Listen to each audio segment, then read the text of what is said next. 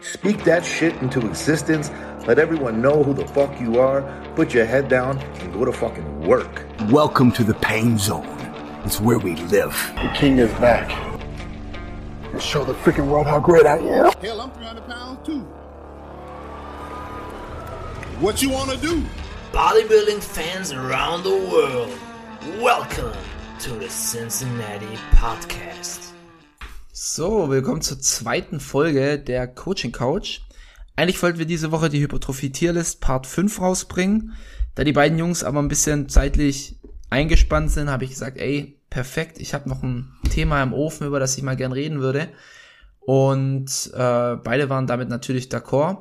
Und es ist ein Thema, wo ich so denke, okay, das haben viele Menschen gar nicht so auf dem Schirm, viele Athleten, aber es ist eigentlich enorm wichtig, das zumindest im Hinterkopf zu behalten, wenn es um Trainingsplangestaltung geht. Und zwar geht es heute um die Stimulus to Fatigue Ratio, kurz SFR. Ähm, ich erkläre euch, was es ist, was es macht, wie man es verbessern kann und warum es auf jeden Fall Sinn macht, das zu berücksichtigen. Im echten Leben ist es leider so, auch wenn wir das gern anders hätten, dass wir irgendwo Limitationen im Training haben.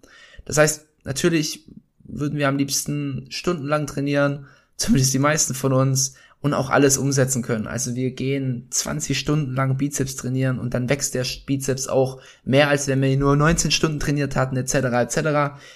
Aber es gibt halt normalerweise, normalerweise Limitationen in der normalen Welt.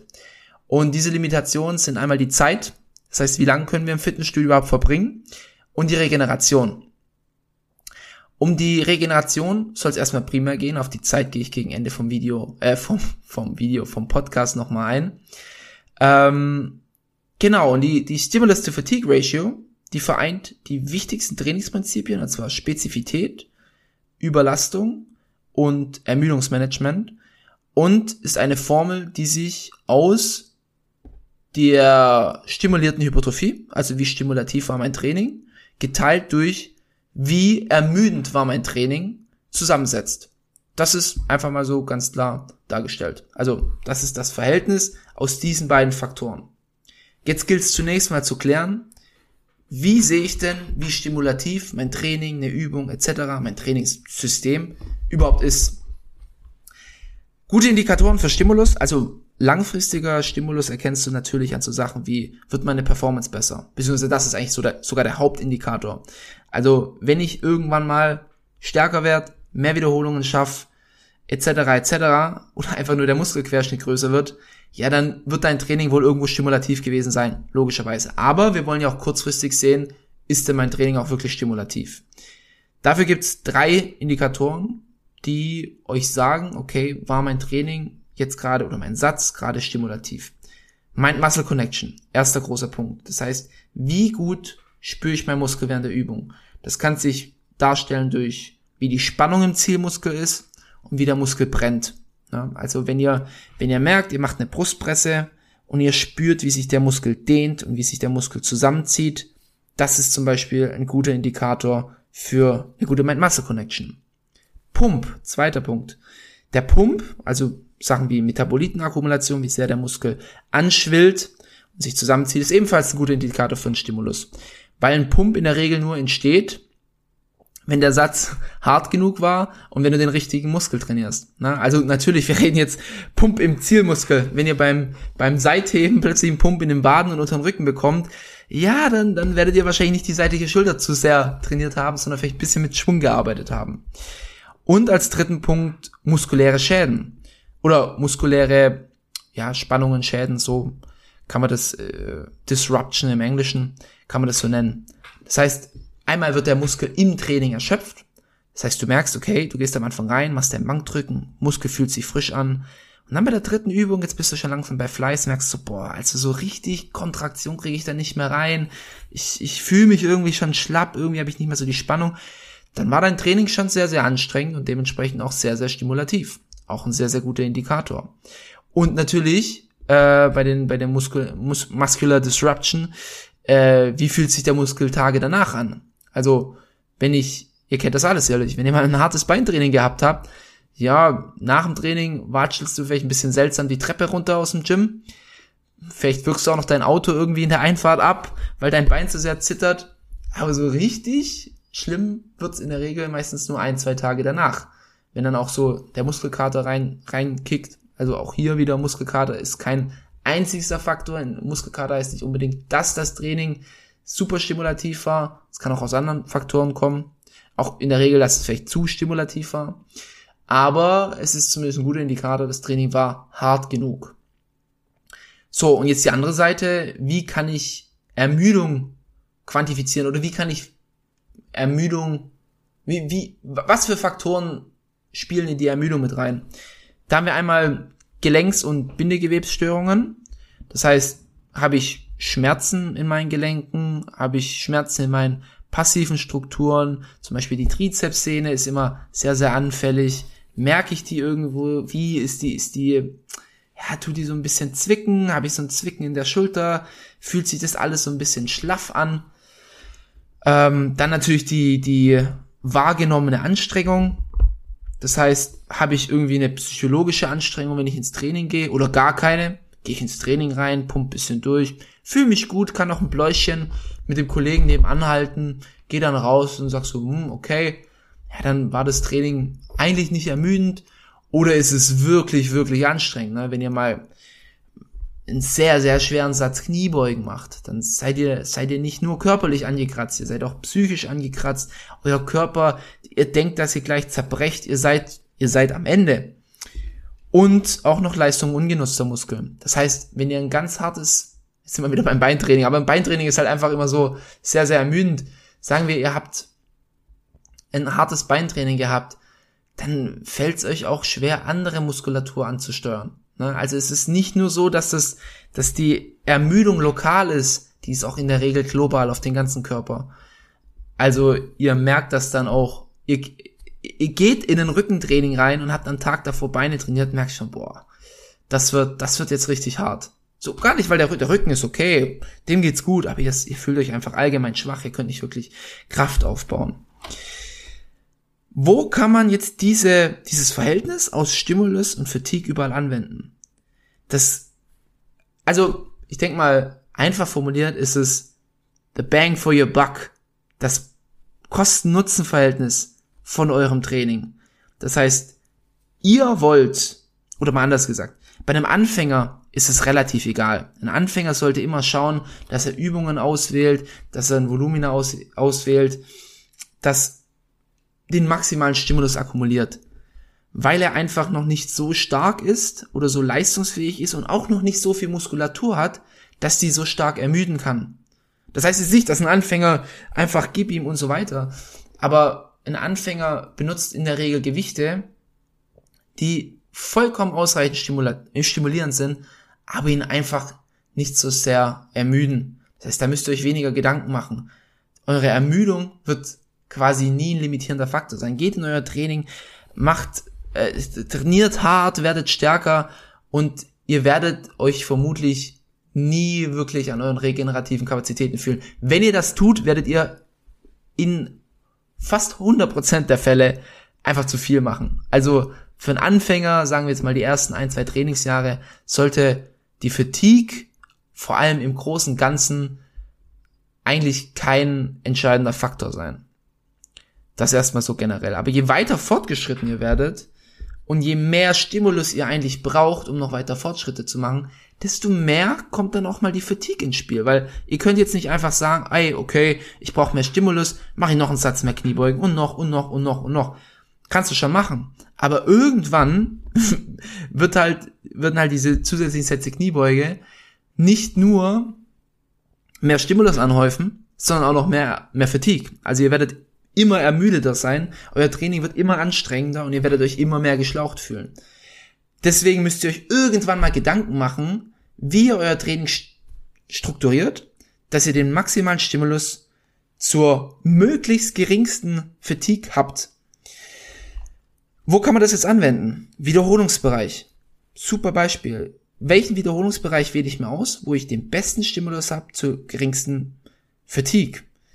Zum Beispiel sind wir jetzt wieder bei den Kniebeugen, sind wir jetzt wieder bei den Beinen. Ähm, wenn ihr Squats macht und ihr sagt, ihr macht fünf Wiederholungen, schwere Kniebeugen. Und ihr fühlt euch danach, der Quad, der brennt, ihr fühlt euch super. Also natürlich, ihr fühlt euch ermüdet, es ist anstrengend, aber ihr fühlt euch gut, ihr geht raus, setzt euch fünf Minuten hin, könnt den nächsten Satz machen.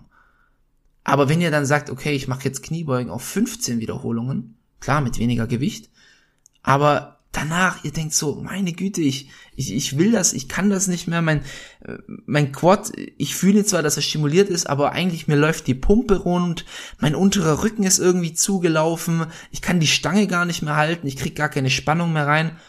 Dann habt ihr schon mal einen sehr guten Indikator, ey, vielleicht sollte ich mich bei den Kniebeugen eher bei einer niedrigeren Rep-Range aufhalten. Andersrum, Seitheben, ihr macht Seitheben auf fünf Wiederholungen, irgendwie, es zwickt in der Schulter, ihr kriegt nicht wirklich einen Pump rein, ihr, ihr könnt kaum die Kurzhanteln halten. Aber wenn ihr 15 Wiederholungen macht, perfekt, perfekte Mind-Muscle-Connection, die Schultern platzen fast ab und ihr fühlt euch danach nicht einfach komplett kaputt, ja, dann solltet ihr euch vielleicht beim Seitheben eher bei den höheren Rep-Ranges aufhalten. Das müsst ihr aber für euch rausfinden. Auch so Sachen wie ähm, der Lattzug, äh, bei mir ist es zum Beispiel so, wenn ich einen Lattzug auf zu viel Wiederholungen mache, laufen mir immer die Unterarme zu. Egal wie viel Zughilfe ich nehme, egal wie viel Kreide, sie laufen mir immer, immer zu. Und bei einer niedrigen Rep-Range spüre ich den Lat perfekt. Deswegen halte ich mich da ja bei einer niedrigeren auf. Übungsauswahl, auch ganz, ganz klar. Es gibt Übungen, die sind einfach deutlich, die sind zwar, in der Regel ist es so, dass die Übungen, die am stimuliert, stimulierendsten sind, auch die sind, die am meisten Fatigue akkumulieren. Auch hier wieder Heavy Compound Lifts, also mehr, mehr, mehr Komponentenübungen wie Flachbankdrücken, wie Langhandelkniebeugen, wie rumänisches Kreuzheben. Die sind enorm stimulativ, aber die sind auch enorm ermüdend. Und da muss man sich halt dann auch überlegen, okay, tue ich mein ganzes Quad-Volumen nur noch über Compound Lifts abdecken, das heißt, ich mache alles über Beinpresse, Kniebeugen, Hackenschmidt-Kniebeugen, was weiß ich, oder baue ich halt auch mal Isolationsübungen wie ein Beinstrecker ein der auch einen sehr, sehr hohen Stimulus hat, aber eine deutlich niedrigere Fatigue. Volumenfestlegung. Hier ist es auch so, wenn ihr, wenn ihr euch an, an mein letztes Video erinnert, wenn ihr euch im MAV, also Maximum Adaptive Volume Bereich aufhaltet, im mittleren Bereich, habt ihr in der Regel die beste Stimulus-to-Fatigue-Ratio. Ihr habt einen sehr guten Stimulus im Vergleich zu einer relativ geringen Fatigue. Wenn ihr euch dann aber Richtung Maximum Recoverable Volume, also an eure Obergrenze bewegt, ja, das wird dann schon noch ein bisschen stimulativer sein, aber die Fatigue ist einfach überproportional hoch. Deswegen könnt ihr euch in diesem Bereich nicht lange aus aufhalten. Reps in Reserve, wie weit bewege ich mich vom Muskelversagen entfernt? Zwischen drei und ein Reps in Reserve werdet ihr die beste Stimulus-to-Fatigue-Ratio haben. Ihr habt einen super Stimulus mit einer adäquaten Fatigue. Wenn es dann aber schon Richtung Reps in Reserve 1 und dann 0 geht, dann habt ihr vielleicht nochmal ein bisschen einen besseren Stimulus, aber die Ermüdung ist einfach so überproportional hoch, dass ihr auch, euch auch hier einfach nicht lange aufhalten könnt. Vielleicht bei der Übungsauswahl noch so ein paar Sachen. Also es gibt Klassiker, wo ich so sag, die haben so eine schlechte Stimulus-to-Fatigue-Ratio, dass die einfach nicht eure Zeit wert ist. Zum Beispiel ganz klassisches Kreuzheben. Klar, wenn ihr jetzt Kraft-3-Kämpfer seid, wenn ihr der stärkste Kreuzheber der Welt werden wollt, ihr müsst am Ende des Tages Kreuzheben machen. Kommt ihr nicht drum herum. Wenn euer Ziel aber Hypertrophie ist, müsst ihr es vielleicht nicht unbedingt machen. Oder solltet es vielleicht nicht machen. Ich kenne ganz, ganz wenige Szenarien, wo ich sagen würde, macht klassisches, konventionelles Kreuzheben oder gar Sumo-Kreuzheben. Sumo-Kreuzheben ist sogar noch mal einen Ticken schlimmer. Ähm, sucht euch doch eine Variante, die vielleicht einen besseren Stimulus hat. Also wir haben auch hier ein Hip-Hinge-Movement, also äh, ja, Hip-Hinge, ähm, aber ist vielleicht nicht ganz so ermüdend wie zum Beispiel Romanian Deadlifts, gestrecktes Kreuzheben, eine Hyperextension, sogar ein Hip Thrust. Solche Sachen beispielsweise.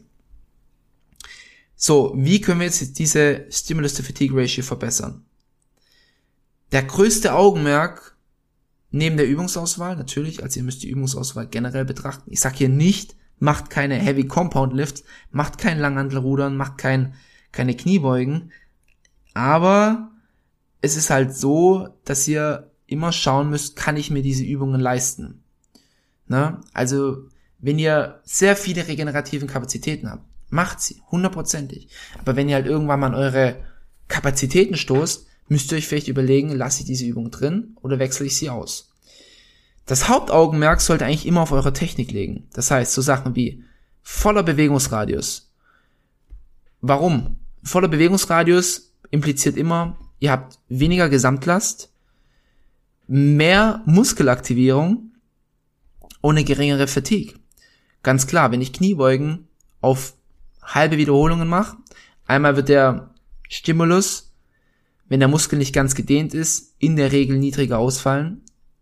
Ähm, klar, die, die Studienlage ist da, manchmal zeigt sie in die Richtung, also manchmal zeigt sie, es macht keinen Unterschied, Full Range of Motion, Half Range of Motion, aber die Tendenz geht auf jeden Fall zu Full Range of Motion, allein aus einer stimulierenden Perspektive. Aber wenn ich Half Reps mache bei der Kniebeuge mit 200 Kilo, dann wird die mich deutlich mehr ermüden, wie wenn ich Full Reps mache mit 150 Kilo.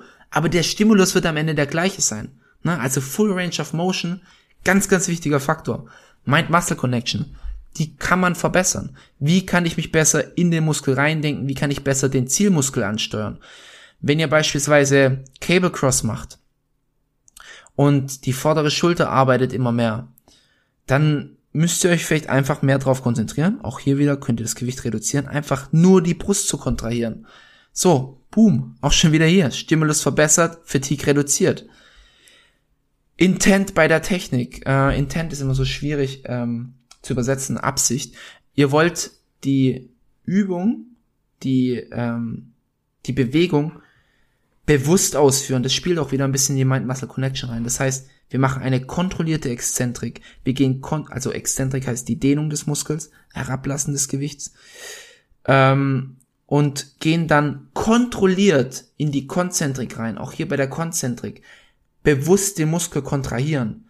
Auch das sind so Sachen, die die Fatigue reduzieren und den Stimulus erhöhen, weil auch ihr hier wieder in der Regel weniger Gewicht verwendet. Also gerade so Sachen wie Gewicht, ihr merkt schon, das Gewicht ist etwas, was enorm auf die Fatigue reingeht. Einmal die psychologische Belastung von viel Gewicht und natürlich die Belastung von passiven Strukturen und ungenutzter Muskulatur. Fälscht nicht ab. Das heißt, wenn ihr zum Muskelversagen geht, fangt nicht an abzufälschen, weil auch das eventuell euch noch ein bisschen extra Stimulus gibt, aber die Fatigue dadurch einfach überproportional ansteigt. Die Übung so ausführen, dass der Zielmuskel maximal getroffen wird. Auch hier wieder das ähnliche wie bei einer Mind-Muscle Connection. Schaut, dass nicht andere Muskulatur mitbeteiligt ist, sondern wirklich nur der Zielmuskel. Verringert euer Verletzungsrisiko. Ich weiß, das ist Common Sense, aber auch hier, wenn ihr Übungen habt, wo ihr merkt, pff, boah, wenn ich die ausführe, ja, dann mir, mir, mich zwickt's immer so ein bisschen. Ich mache die trotzdem, was zwickt Langhantel, Bankdrücken beispielsweise, sehe ich viel zu häufig. Boah, ich habe hier so ein bisschen Probleme in der Schulter und es zwickt so. Dann mach sie nicht. Oder bau sie so um, dass du eben dieses Zwicken nicht mehr hast. Dass es am gelenksschonendsten ist. Skullcrusher, bestes Beispiel. Wenn du merkst, dass deine Ellbogen immer beim Skullcrusher schmerzen, mach keine Skullcrusher. Ähm, hohe Volumina selten ausführen, auch hier wieder.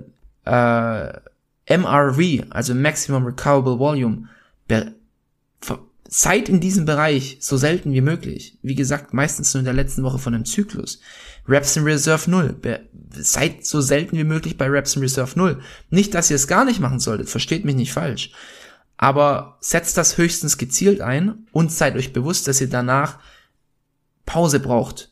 Ja, ihr könnt nicht dauerhaft MRV pushen. Ihr könnt nicht dauerhaft Reps in Reserve 0 pushen. Außer ihr wollt natürlich Gains auf der Strecke lassen und macht halt enorm wenig Satzvolumen. Also wenn ich nur jede Woche nur fünf Sätze Kniebeugen bis zum Muskelversagen mache, dann wird das nicht ganz so stimulativ, stimulierend sein, aber ich werde wahrscheinlich nicht mehr schaffen. Nur mal so als Randbeispiel. Und ganz, ganz wichtig, die Wichtigkeit von Pausen, Deloads etc. nicht untermauern. Wie ich bereits gerade gesagt habe, seid euch bewusst, ihr braucht eure Deloads, ihr braucht eure Rest Days.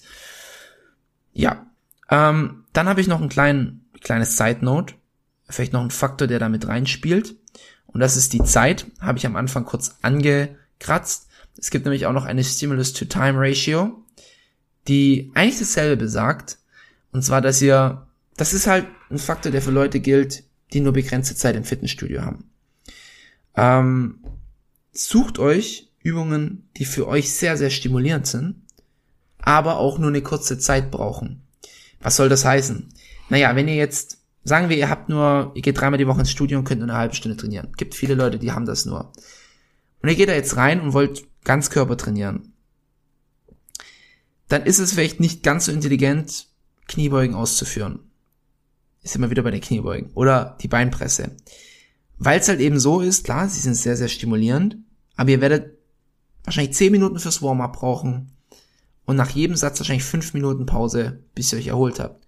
Stattdessen geht ihr vielleicht an den Beinstrecker ran, geht da voll ans Limit, vor allem wenn, wenn Zeit ein limitierender Faktor ist, dann wird es meistens nicht die Fatigue sein. Und schaut einfach, dass ihr euren Körper maximal stimuliert. Macht diese, macht, macht den Beinstrecker bis zum Muskelversagen, macht ein Dropset, Restpause, wie auch immer, versucht in der kürzesten Zeit so stimulierend zu sein, wie nur irgendwie möglich. Versucht euch nicht auf Übungen zu fokussieren, die eine schlechte Stimulus-to-Time-Ratio hat. hat ne? Oder wenn ihr, wenn ihr fokussiert euch natürlich auch auf äh, mehr, mehr Komponentenübungen. Das macht auch natürlich Sinn. Also, wenn ihr wenig Zeit habt, braucht ihr vielleicht gar nicht, oder solltet ihr vielleicht nicht Arme trainieren, einfach weil es von der Zeit nicht mehr hinhaut. Aber schaut auf jeden Fall, dass ihr den maximalen Stimulus in der kürzesten Zeit rausholt. Und das schafft ihr in der Regel durch, ja, durch eben die Übungen, die für euch sehr stimulierend sind in einer möglichst kurzen Zeit.